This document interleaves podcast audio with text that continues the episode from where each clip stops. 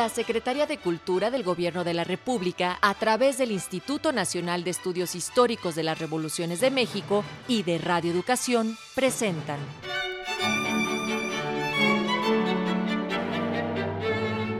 Los grandes discursos del Congreso Constituyente.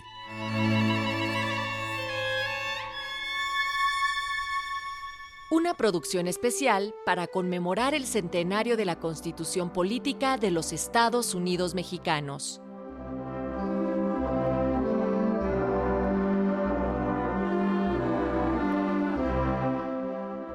Un saludo, un saludo para nuestro gentil auditorio que nos sintoniza a través de la frecuencia de Radio Educación o bien a través de las frecuencias de las radios que amablemente se enlazan a nuestra señal. Estamos iniciando uno más de los programas Los grandes discursos del Congreso Constituyente, esta serie conmemorativa de la promulgación en su primer centenario de nuestra Constitución Política. Y para ampliar la información está conmigo el doctor Francisco Burgoa, a quien saludo con mucho gusto. Doctor, ¿qué tal? El gusto es mío, maestro Edmundo. Ya lo extrañábamos por aquí. Bueno, pero aquí, aquí ya estamos para hablar de temas de abogados, pero con un lenguaje pues muy ágil, muy sencillo, de esta importancia, de estos debates que en torno a temas jurídicos que estaremos comentando. Muy bien, doctor. Pues el tema que hoy nos ocupa son las reformas al Poder Judicial y escucharemos en la palabra de los constituyentes del diputado Alberto M. González las reformas en torno al Poder Judicial que en ese Congreso se llevaron a cabo. Doctor, le cedo los trastos. Muchas gracias. Aquí una de las propuestas que presenta Venezuela Carranza al constituyente tiene que ver con fortalecer el poder judicial, porque este poder hay que recordar que durante el porfiriato pues había visto realmente pues eh, mermado en cuanto a sus facultades pues por la misma presión de la propia dictadura. Entonces lo que hace Carranza es de por una parte presentar una serie de reformas para garantizar una independencia del poder judicial, una independencia que permita que al momento que van a resolver los distintos fallos que se le presentan, pues pueda ser totalmente imparcial, naturaleza propia de cualquier órgano que se encargue de impartir justicia, de dirimir controversias. Por eso es que el diputado Alberto M. González, abogado, que es diputado por el estado de Hidalgo, lo que él hace es ponerse en contra de esta propuesta de que se presenta Venezuela Carranza, pero por una situación muy particular porque en la propuesta original se buscaba que los ministros de la Suprema Corte fueran elegidos directamente por el Congreso de la Unión. Entonces, lo que él comentaba es que se tenía que tener muy claro que en el momento en que un magistrado o un ministro estuviese dirimiendo alguna controversia y si su nombramiento provenía directamente desde el Congreso, entonces había una altísima posibilidad de que no hubiera ni objetividad ni imparcialidad al momento que se van a estar resolviendo los asuntos. Ese fue el tema de una discusión muy específica. Además, por ejemplo, comentaba que había dos tipos de argumentos que son los que se podían esbozar. Argumentos que son de restricción, porque se consideran totalmente reaccionarios y otros argumentos que son de libertad absoluta, netamente liberales.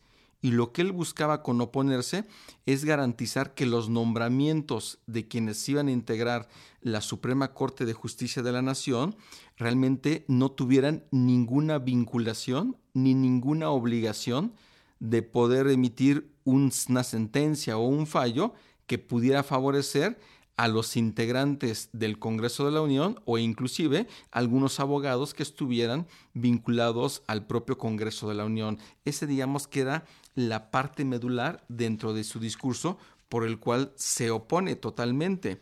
Doctor, ¿y actualmente cómo es que se nombra a los magistrados de la Suprema Corte? Sí, en el caso de los nombramientos que se hace de los ministros de la Suprema Corte de Justicia de la Nación, el presidente de la República va a presentar una terna ante el Senado y el Senado de la República es el que debe de hacer una auscultación de los integrantes de esta terna y por el voto de las dos terceras partes de los integrantes presentes del Senado estará haciendo la designación. Entonces, sí hay una diferencia entre el nombramiento propuesto en la redacción original de la Constitución, que eran ministros designados directamente por el Congreso, a 100 años después, en donde es el presidente el que presenta esta terna y el Senado es el que le corresponde revisarla, analizarla, llevar a cabo una serie de entrevistas con los candidatos a ocupar el cargo de ministros y a partir de ese momento llevar a cabo la votación y de ahí la designación. Así es como ocurre al día de hoy. Bien, doctor, pues entonces pasemos a escuchar el fragmento que hemos seleccionado para el día de hoy en la palabra del diputado constituyente Alberto M. González.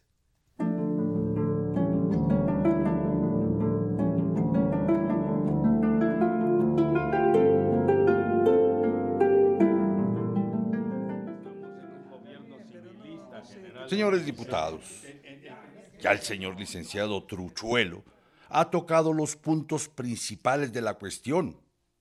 No debo agregar nada ni debo quitar nada. El señor licenciado Lizardi ha contestado a esas objeciones con las mismas objeciones que hacen las teorías francesas, las teorías alemanas y en general las teorías europeas. Estos puntos se han debatido mucho en el mundo jurídico y en los foros de Europa y de los Estados Unidos. Y son ya tan conocidos que podemos dividir sus argumentos y clasificarlos en dos grupos. Los argumentos que son de restricción, netamente reaccionarios, y los argumentos que son de libertad absoluta, netamente liberales. Así pues, la argumentación del señor licenciado Truchuelo agradará indudablemente a los señores liberales y la del señor licenciado Lizardi agradará al espíritu reaccionario.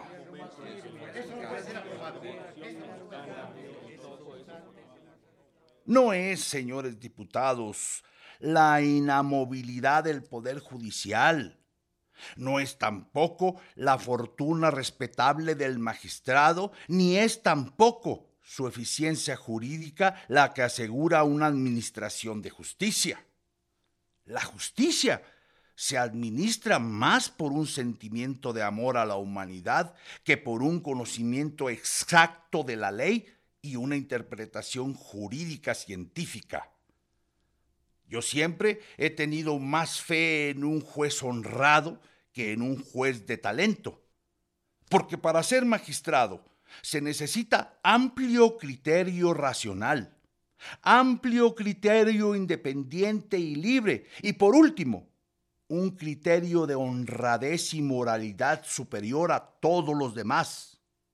Si estos criterios no los tiene el magistrado, todos ellos unidos a la práctica judicial, indudablemente que aún cuando ese magistrado sea un profundo conocedor de la ley y de los libros, aunque esté lleno de ciencia, nunca será un buen magistrado.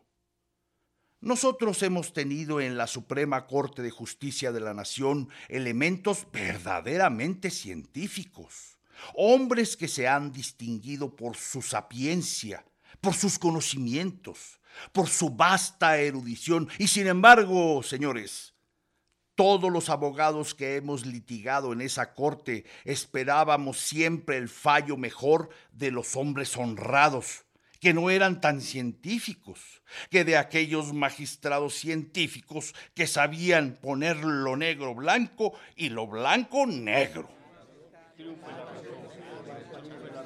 Uno de los defectos graves que yo encuentro sobre el nombramiento por parte del Congreso es el siguiente el Congreso, poder legislativo independiente, poder cuya misión solo es auxiliar al Ejecutivo, produciendo las leyes que éste ha de ejecutar. No puede relevarse de ese carácter que forman su esencia y que es netamente la política. Los congresos, al nombrar a los magistrados, al elegirlos y al verificar todos los actos que esta ley les dice, siempre tendrán en cuenta al partido político y nunca los méritos de los abogados o de las personas conocedoras de la ciencia que deban ir a ocupar la magistratura. Si nosotros, en lugar de ser Congreso Constituyente, fuéramos Congreso Constitucional, si nosotros hubiéramos nombrado a un magistrado de la Suprema Corte que en última instancia tal vez tendría que conocer de aquella acusación por amparo o cualquier otro motivo, ¿cómo creen ustedes, señores diputados, que fuera a fallar? Evidentemente que aquel magistrado salido de la Cámara de Diputados aceptaría las indicaciones de ésta de una manera tan patente, tan poderosa, que siempre tendría en cuenta lo que pasara entre nosotros, lo que podría pasar. Este es el caso del nombramiento de magistrados por los congresos. En caso de ser el Congreso Constitucional el que eligiera a los magistrados, ¿quiénes serían los nombrados y quiénes irían a dar a la Suprema Corte de Justicia? aquellos que determinara la mayoría. ¿Y quiénes serían los determinados por la mayoría?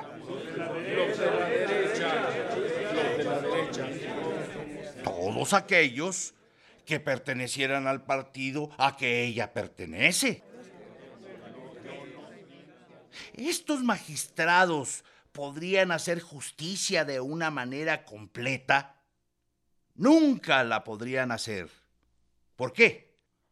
Porque si a esos magistrados se les presentara mañana uno de nuestros abogados, indudablemente que por mucha honradez que tuvieran aquellos magistrados, por mucho carácter y mucha liberalidad, siempre habría en ellos la idea política, porque la política es la religión de esos hombres y es lo que menos puede evitar el hombre.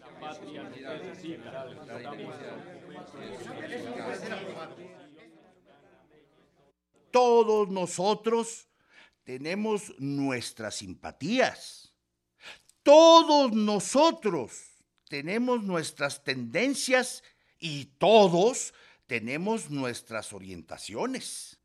Esas no las podríamos dejar jamás en la Suprema Corte de Justicia, una vez que tuviéramos que estar agradecidos al hombre que nos hubiera nombrado y elegido.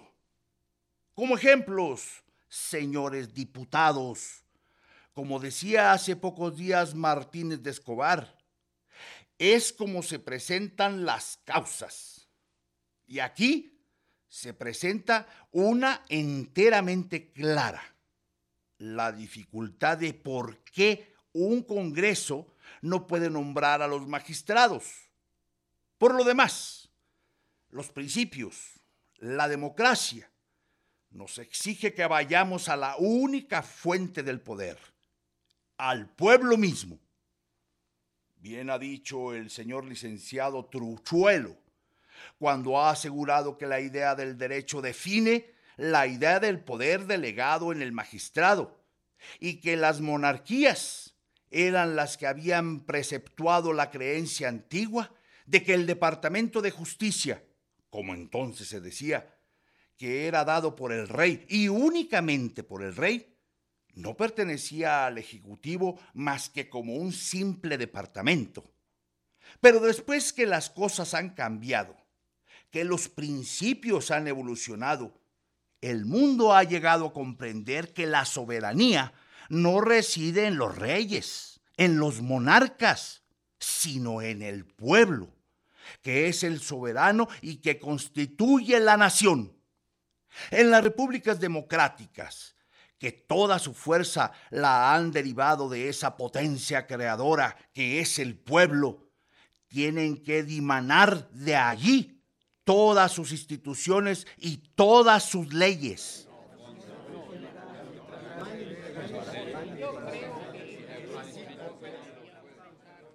Si pues la justicia es un poder y es un verdadero poder, porque es una delegación de la soberanía del pueblo, porque tiene la superomnía en poder supremo, ¿por qué vamos a pensar que dependa del poder ejecutivo?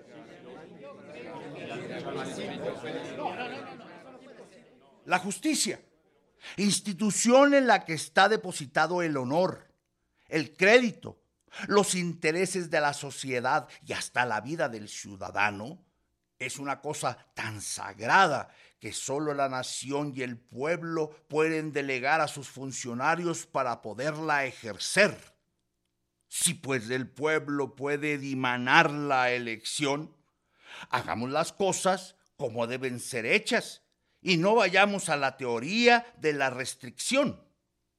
A mí me agradaría que dentro de esos principios de libertad y una vez consagrada la fuente del poder, de allí dimanara precisamente la actuación judicial.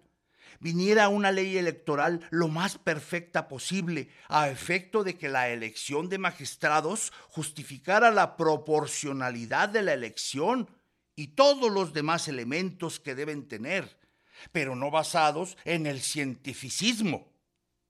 No es el hombre científico el mejor magistrado. El mejor magistrado es el hombre práctico, conocedor de la ciencia del derecho, que ha luchado, que se ha acrisolado en esta lucha, que sabe lo que es el mundo y que sabe lo que son intereses, que sabe lo que cuesta ganar un peso y lo que cuesta perderlo. Y ese magistrado, efectivamente, será mejor que todos los émulos del señor Rabasa.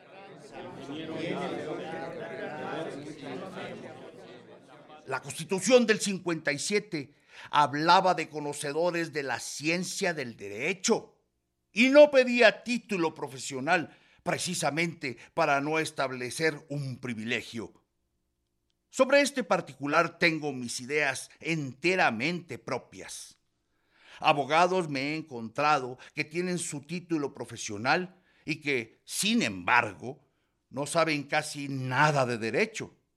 Y en cambio, me he encontrado con personas que no tienen ese título y no son conocedoras de la ciencia del derecho y sin embargo son de carácter más elevado y de espíritu más apto para entender todas las cuestiones y poder fallar en ellas. ¿Quién de ustedes duda que aquí, en el mismo Congreso Constituyente, haya hombres que sin ser abogados son superiores a muchos abogados que se encuentran en la sala? Yo creo que en el artículo no se debería exigir precisamente el título profesional. Ah, y no se alarmen ustedes, porque los diputados que se alarman ante esta consideración, a mi juicio, no han reflexionado bien en el asunto. Pero si lo piensan un poco mejor, verán que tengo razón. El título profesional es la forma es lo que indica que el individuo puede ejercer la facultad del derecho, pero no siempre lleva aparejado los conocimientos, ni tampoco el saber aplica la ley. Si fuéramos a nombrar magistrados de la Suprema Corte, nada más por los plenos conocimientos de las teorías europeas, de los autores modernos y de los libros que se han escrito en general sobre todas las cuestiones federales, probablemente tendríamos que llegar a formar un concurso a efecto de que el que se distinguiera a los más hábiles y allí tuviéramos que elegir a los que han de ir a la Suprema Corte de Justicia.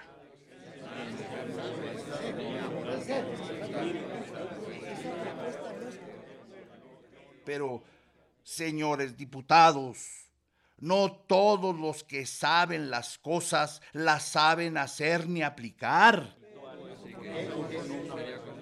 Una cosa es tener conocimientos jurídicos y otra cosa es saberlos aplicar. Me acuerdo yo del eminente Payares, que alguna vez, platicando en corrillos, decía, la ciencia del derecho es ciencia jurídica. Es verdadera ciencia porque tiene verdades primordiales, principios fundamentales que varían los mismos principios políticos. Probablemente la ciencia del derecho evolucionará y llegará a ser una garantía más tarde. No habrá discusiones.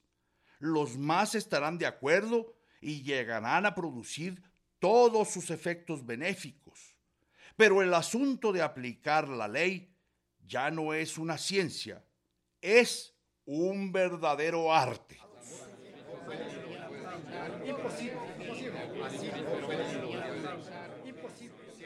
En cambio, señores, la ciencia jurídica, que es un momento de la razón, que se aprende en los gabinetes, no siempre da la facultad de saber aplicar la ley, ni tampoco aplicarla con justicia.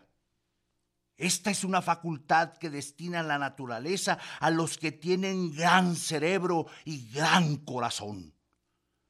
Es por esto por lo que yo no soy partidario de tanto requisito para ocupar un puesto de la Suprema Corte de Justicia de la Nación. Y sí de un conocimiento práctico de la vida humana para poder ocupar ese puesto.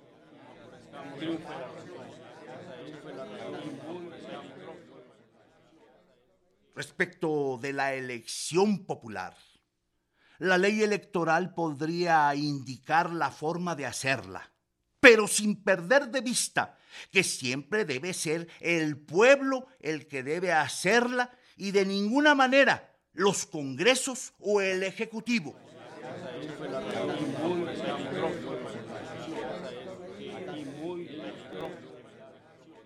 Esta es la verdad de las cosas. La inamovilidad nunca será bien entendida por el juez que sabe que no ha de ser removido. Y las causas por las cuales puede ser removido no se podrían hacer efectivas ese juez cometería injusticias, sería venal y faltaría el precepto esencial que debemos tener nosotros los republicanos. La renovación de los poderes. Solo la renovación. Solo la idea de que se puede abusar de un puesto y cometer todas las demás calamidades a que se han referido los oradores al tratar este punto podrían dar lugar a que se desarrollara una buena gestión jurídica por parte de la Suprema Corte de Justicia.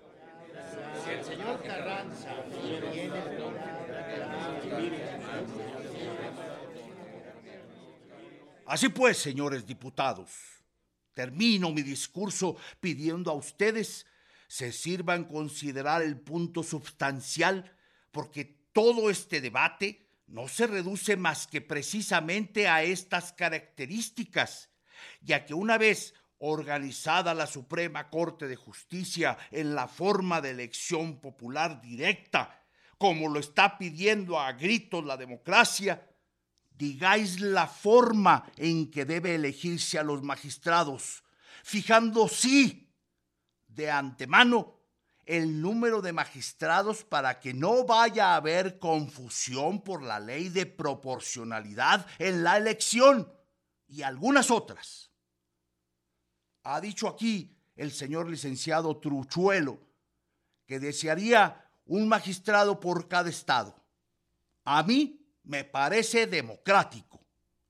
La constitución de 24 fijaba la elección por legislaturas Precisamente se había fijado en el principio de la democracia pura y de la democracia avanzada.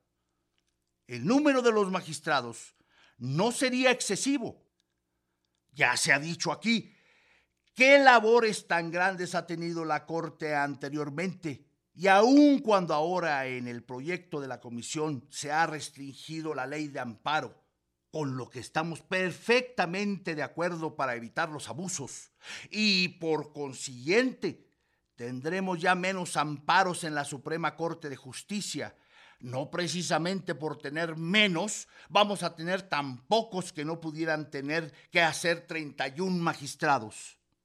Efectivamente, se presentarán 31 magistrados de los cuales se tomarán los suplentes, quedando los demás para propietarios, dividiéndose en salas, las cuales podrían conocer de todos los negocios, siendo públicas las audiencias, etcétera, etcétera. Teniendo en cuenta todas estas circunstancias, no sería una corte numerosa, ni asombraría a América, porque en América hemos dado pasos muy avanzados en la democracia y los pueblos de América son los llamados a decir la última palabra en materia de repúblicas modernas.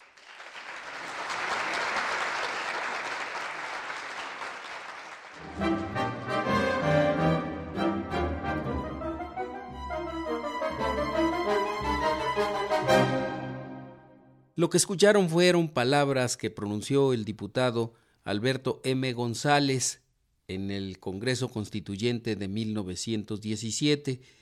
Y ahora les invitamos, doctor, acompáñeme a oír unos datos biográficos de este diputado Alberto M. González. Con gusto vamos a escuchar.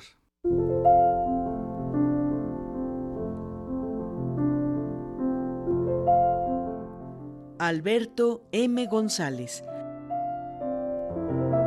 apoyó en el estado de Hidalgo en 1910 la candidatura de Madero a la presidencia de la República.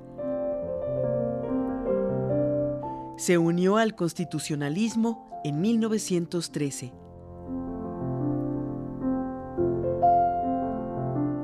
Diputado al Congreso Constituyente de Querétaro 1916-1917 por el tercer distrito electoral del estado de Hidalgo formó parte de la segunda comisión del gran jurado de dicha asamblea. Nació en 1879 en Atotonilco, estado de Hidalgo. Y falleció el 21 de enero de 1942.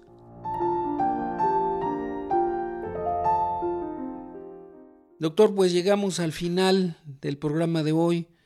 Agradecemos muchísimo a las emisoras que se enlazaron a la señal de Radio Educación como estación piloto para tomar nuestra señal en esta serie de programas Los grandes discursos del Congreso Constituyente. Nos veremos en el próximo programa. Sin duda, un placer estar aquí en Radio Educación como siempre y con usted, maestro Nun Cepeda. Gracias.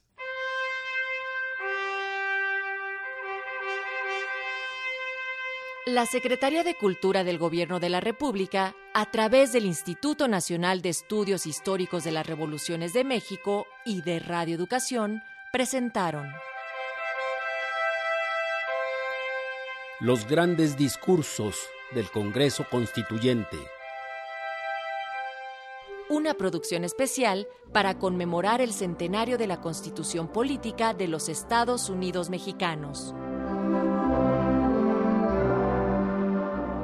En esta emisión contamos con los comentarios del doctor Francisco Borugoa. La lectura del discurso estuvo a cargo de Alfredo Pineda. En los controles técnicos, Antonio Fernández, haciendo sus prácticas profesionales, Evelyn Ibáñez. Coordinación con el INERM, Heriberto Acuña. Asistente de producción, Estrella Coral. En la conducción y realización, Edmundo Cepeda.